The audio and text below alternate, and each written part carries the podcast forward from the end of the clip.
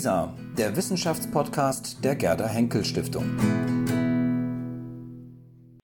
Herr Mayer, Sie haben ein Buch über den Attentäter von Sarajevo, Gavrilo Princip, geschrieben, mit nur etwas Abstand zu dem 100-jährigen Jahrestag des Attentats. Es ist ja viel darüber geschrieben worden, viel darüber vor allem auch gesprochen worden und diskutiert worden. Wie beurteilen Sie bisher die Erinnerung an dieses Attentat? Ja, diese Erinnerung an das Attentat ist ja eingebettet in die Erinnerung an den Ausbruch des Ersten Weltkriegs zumal das Attentat ja da in einer gewissen Verbindung stand. Das wurde ja lange diskutiert, ob das nur ein Auslöser war oder gar Vorwand. Das ist ja in den 100 Jahren rauf und runter diskutiert worden und einige dieser Diskussionen flammten ein bisschen auf. Aber ich glaube, für die weitere Welt, so was ich sehe, stand dann doch mehr der Ausbruch des Ersten Weltkriegs im Vordergrund. Für die Region, einschließlich vielleicht Österreich, da vielleicht auch doch dann das Attentat natürlich, weil es ein starkes Moment ist, weil es eben auch das Verhältnis zwischen Österreich und Südosteuropa geprägt hat oder ein prägendes Element davon war und ist. Also äh, jeder erinnert sich immer irgendwie an das Seine. Nicht? Also die Briten haben eine Diskussion geführt, ob es ein heroischer Krieg war oder ein unnötiger Krieg anlässlich des Ausbruchs. Die Franzosen haben eigentlich gesagt, das war eh alles super.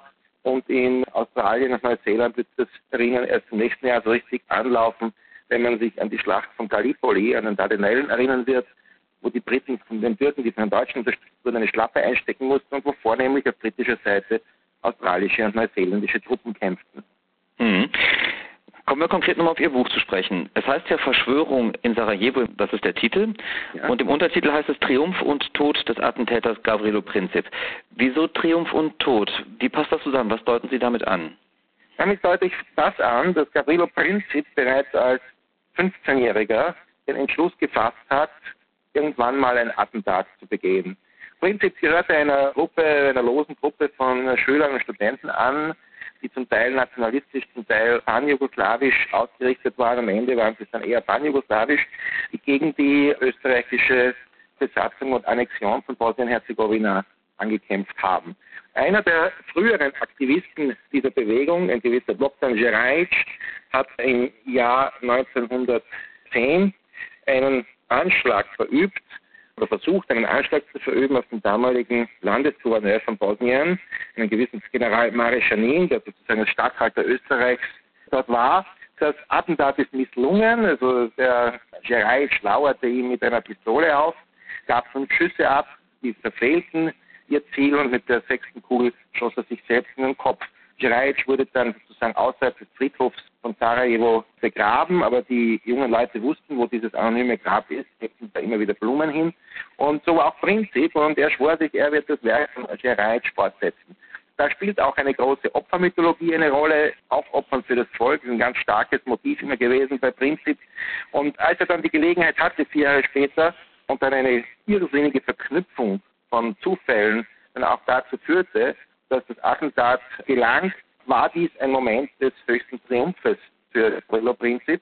Und insofern nahm er auch den Tod in Kauf. Allerdings, was er nicht wissen konnte, die Zyankali-Kapsel, die ihm die Helfer in Belgrad mitgegeben hatte, wirkte nicht. Er nahm sie ein, aber sie wirkte nicht. Insofern überlebte er das und geriet dann in die Gerichtsbürokratie der Österreicher, da er noch nicht 20, damals das Volljährigkeitsalter war, wurde er auch nicht zum Tode verurteilt, sondern zu 20-jährigen Festungshaft.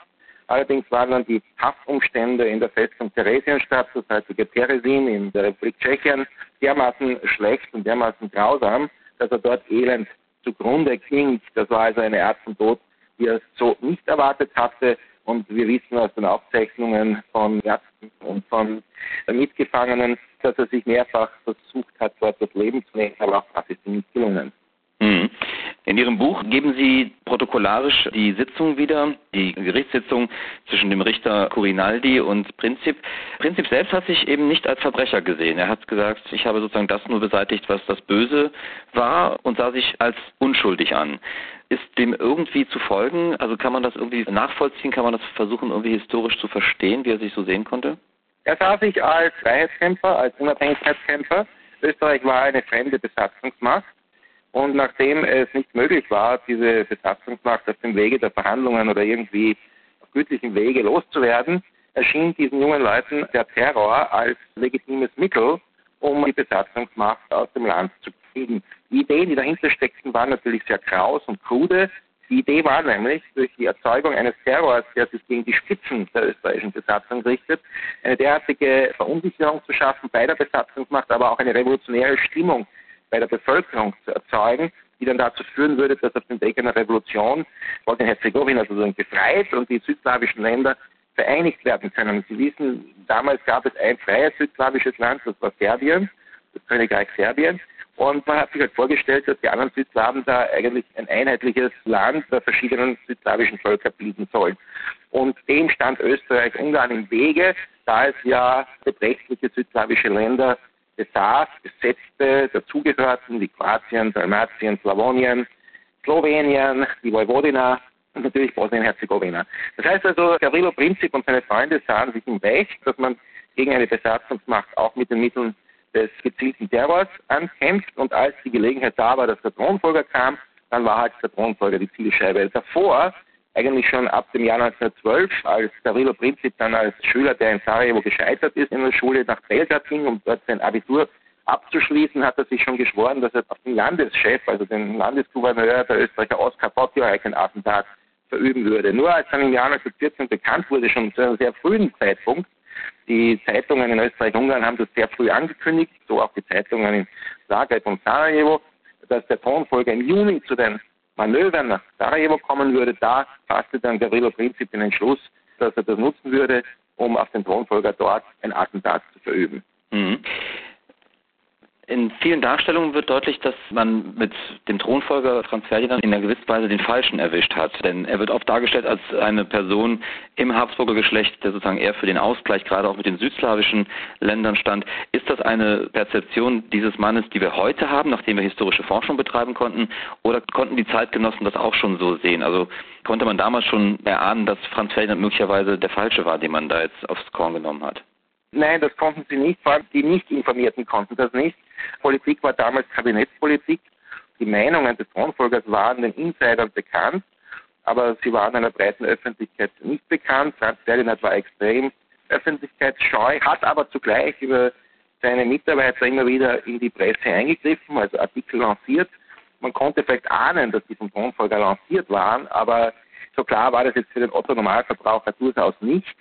Und auch im Lichte der heutigen Forschung muss man diese Ausgleichsbereitschaft von Franz Ferdinand schon differenziert sehen. Primär war Franz Ferdinand um eine Spur moderner als sein Onkel der Kaiser, war zwar auch sehr konservativ in gesellschaftspolitischen und in Glaubensanschauungen, aber er wollte das Reich sozusagen technisch modernisieren, administrativ modernisieren und zentralisieren. Und da war er aber auch bereit, das wissen wir aus diesen internen Schriften und internen Überlegungen, die der Geschichtswissenschaft heute bekannt sind, da war er bereit, da und dort Zugeständnisse zu machen, aber eben nur Zugeständnisse. Es war für ihn keine prinzipielle Frage. Er war kein Demokratisierer oder er wollte das Wahlrecht allgemein einführen, aber nicht, weil er Demokrat war, sondern um die Vorherrschaft der ungarischen Magnaten bei diesem Zensuswahlrecht zu brechen, die Österreich in diesem komplizierten Ausgleichsgefüge immer wieder so große Schwierigkeiten machten. Das heißt also, der Franz Ferdinand war ein eiskalter Machtpolitiker. Er war klüger als viele in der Spitze der Monarchie. Den Krieg gegen Serbien hat er nicht immer, aber meist abgelehnt, einfach aus der Überlegung heraus, dass das Österreich-Ungarn nicht bringt, dass dies auch die Russen auf den Plan rufen würde, mit denen er sich ausgleichen wollte, aber auch nicht aus einer, wie soll man sagen, aus einer modernen Überlegung heraus, sondern weil er eben als künftiger Monarch mit dem russischen Monarchen gut sein wollte. Also er räumte immer noch eigentlich rückwärts gewandt vom Bündnis der Monarchien und da äh, in Wirklichkeit die europäische Realität war da schon woanders. Hm. Welche Bedeutung spielte die Annexion Bosniens und der Herzegowina durch Österreich-Ungarn im Jahr 1908 für die Radikalisierung der Serben, gerade auch in Bosnien, aber auch im Königreich Serbien? Ja, eine enorme. Das war tatsächlich eine Marktscheide, die die Radikalisierung enorm vorangetrieben hat. Wie gesagt, das Königreich Serbien war ja schon seit 1903, da war ein Putsch gegen den damaligen König, der noch relativ Österreich loyal war und was sich aber nicht nur mit der Stimmung in der Bevölkerung dort gedeckt hat, deswegen war dieser Militärputsch dann auch begrüßt worden und es ist ja dann der König Peter aus dem Schweizer Exil zurückgekehrt, der dann eigentlich eine Art parlamentarische Monarchie einführte. Das heißt also, das Königreich Serbien war dann schon anti-österreichisch eingestellt, lehnte sich mehr und mehr auch an Russland an. Und die Annexion dann, als ein rein rechtlicher Akt, hat halt die Möglichkeit, dass Bosnien-Herzegowina je mit Serbien oder anderen Teilen des südslawischen Raums vereinigen können, ausgeschlossen, solange es Österreich-Finnland gibt. Das hat also dann die Stimmen stärker gemacht in Belgrad, aber auch bei den radikalen Kräften unter den nicht nur, aber hauptsächlich noch Serben in Bosnien-Herzegowina, die dann sagten, man muss Österreich-Ungarn zerstören, weil sonst kommt man mit der südslawischen Vereinigung überhaupt nicht mehr weiter. Österreich war aber eine regionale Großmacht, eigentlich eine Großmacht im damaligen Sinn, unter den fünf damals im europäischen Großmächten vielleicht die, die mit den größten Schwierigkeiten wegen dieses Nationalitätenpotpourris, zusammengeklaubt war und mit den vielen nationalistischen Bestrebungen an den verschiedenen Rändern und Peripherien und auch Zentren. Das heißt also, Österreich, Ungarn war sicher eine prekäre Großmacht, aber immer noch stark genug, um selbst auch gegenüber dem Königreich Serbien immer wieder Drohgebärden zu machen, einzuschüchtern. Und das hat halt das Verhältnis vergiftet, wenn Österreich Ungarn es erreicht hat, dass zum Beispiel eine Irredentorganisation wie die Narodna Odbrana, die Volksverteidigung, die offiziell und legal in Serbien war, dann doch verboten werden musste, der Flug Österreichs in Serbien. Dann hat sich halt die schwarze Hand des Geheimgesellschaft gegründet mit vornehmlich radikalen und nationalistischen Militäroffizieren und dazu passenden Zivilisten. Das heißt also, das war dann schon auf einer sehr prekären Schiene, die auf Konfrontation zusteuerte. Da konnte ja auch sozusagen die kühle Kopf bewahren, Maxime des Thronfolgers auch nicht mehr viel helfen. Mhm. Sie deuten schon an, hier ist ja auch wahrscheinlich auch in Österreich und woanders auch leidenschaftlich darüber diskutiert worden, inwieweit Gavrilo Princip, um auf ihn nochmal zurückzukommen, der verlängerte Arm Belgrads war. Wie sehen Sie das? Wie bewerten Sie vor allem die Rolle des serbischen Ministerpräsidenten Pasic? Wusste er was? Ja, Basic wusste, aber er wusste zu spät und konnte es nicht mehr aufhalten. Basic war ausgesprochen gegen jede Form von Attentaten gegen hochgestellte Persönlichkeiten in Bosnien, zu diesem Zeitpunkt zumindest. Der eigentliche Drahtzieher war der Chef des Militärgeheimdienstes, der Oberstleutnant Dragutin Dimitrijevic, genannt Atis. Der war schon eigentlich der Kopf der Verschwörung gegen den König im Jahr 1903, gegen den österreichfreundlichen König.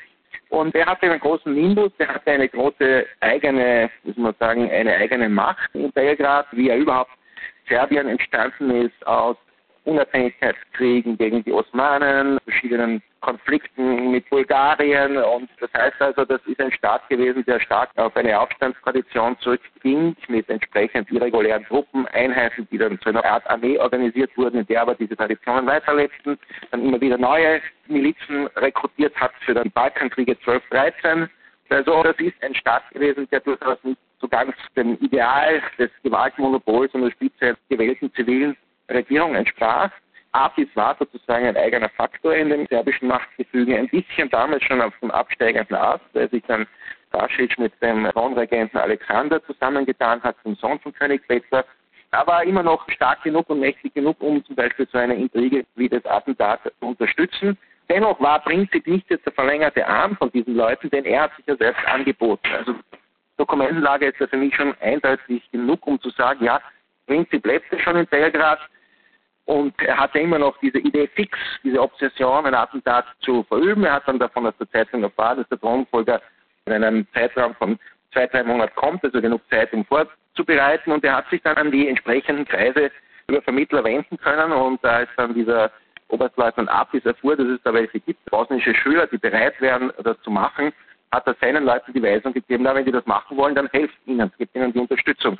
Und diese Unterstützungsnetzwerke gab es von der Schwarzen Hand, von der Narodna Odbrana, Agenten in der Polizei Serbiens und im Zoll Serbiens, die die Leute weiterreichten. Es gab Agenten unter den serbischen Bauern in Bosnien auf der anderen Seite der Grenze. So konnten also Prinzip und seine Freunde über die grüne Grenze gelotst werden und sicher in Bosnien ankommen mit den Tatwaffen, die sie auch von Abrisleuten bekommen haben und dann diese Sachen auch noch nach Rio bringen.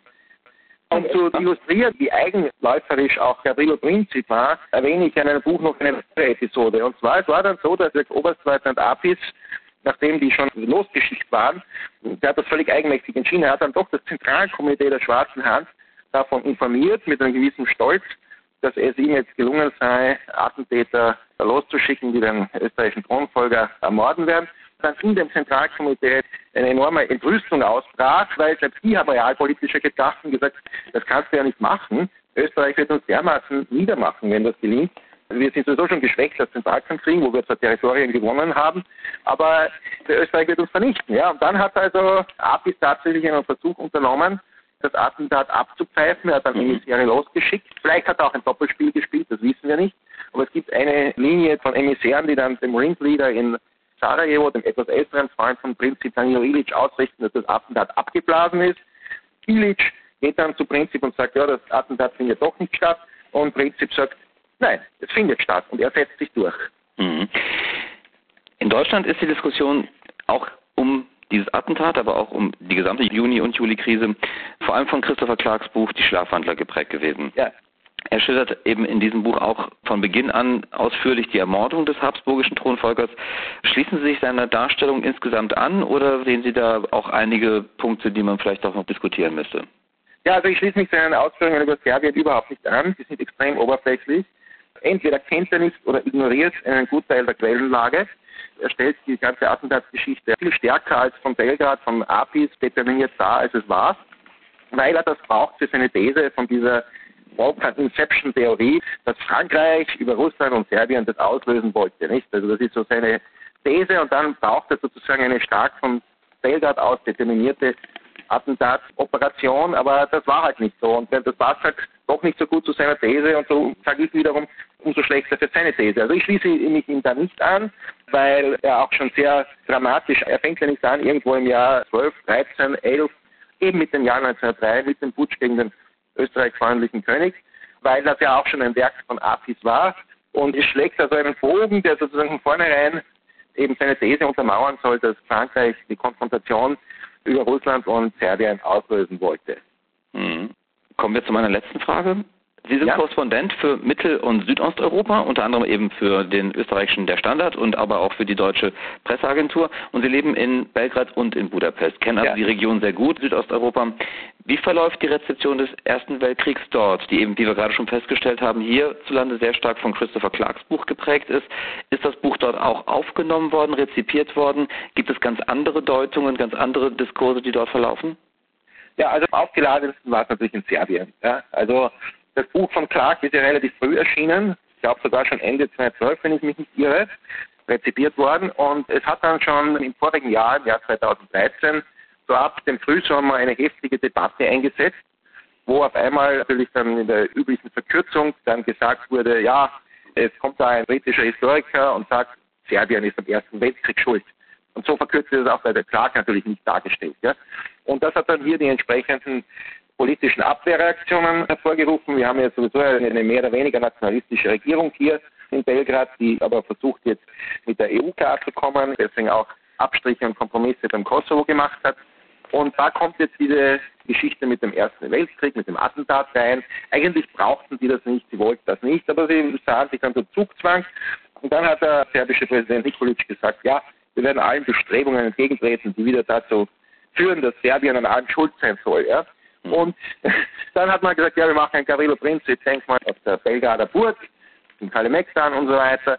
Aber man hat sich dann doch eines Besseren belehrt und hat dann davon Abstand genommen, in Belgrad irgendwas zu machen, außer einer großen Historikerkonferenz, zu der man den Clark eingeladen hat, sehr clever, und hat dann alle Gedenkakte auf die bosnische Serbenrepublik abgewälzt. Also am 28. Juni war dann die serbische Staatsführung Präsident Nikolic, der Ministerpräsident Vucic, stand bei Milorad Dodik, dem Nationalisten der bosnischen Serbenrepublik. Und die haben dann in der Kunststadt Andrićgrad, genau genommen, also in Visegrad, wo exzentrische ehemalige Filmregisseur Emil Kusturica, der ein serbischer Nationalist ist, so eine Art großserbisches Disneyland hingestellt hat. Da hat man dann den Jahrestag auf völlig idiotische und geschmacklose Weise gefeiert, aber man hatte ihn dann hinter sich.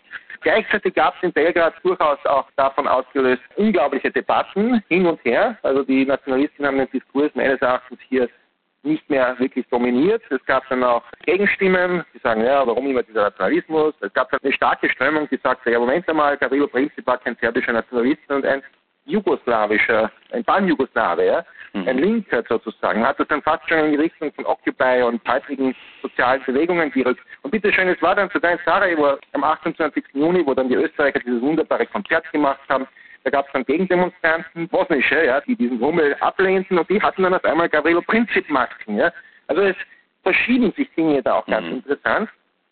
Und das war, glaube ich, das Spannendste hier in den jugoslawischen Nachfolgestaaten, also im Fall Serbien und Bosnien, zu beobachten. Wenn Sie Ungarn ansprechen, da muss man dazu sagen, Ungarn hat derzeit eine sehr antieuropäische und gleichfalls nationalistische Regierung. Da ist nicht viel passiert. In Ungarn wird das von diesen Kräften, die dort auch die Deutungshoheit haben, inzwischen eigentlich nur aus der Optik des Endes gesehen, aus der Optik der Versailler Friedensverträge, deren Gefolge dann die ungarische Hälfte der damaligen Monarchie vom Territorium her reduziert wurde, bedeutend reduziert wurde und die heutige Staatsideologie des Systems von Viktor Orban, dass man diesen Gebieten nachrennt, ja, dass man sozusagen den Revisionismus zumindest kulturell hochhält. Mhm. Herr Mayer, ich danke Ihnen wirklich sehr für diese ausführlichen Informationen, vor allem für diesen Einblick in die Region, wie dort vor allem der Erste Weltkrieg und der Ausbruch des Ersten Weltkriegs rezipiert wird. Haben Sie ganz herzlichen Dank. Vielen Dank. Ja, gern geschehen.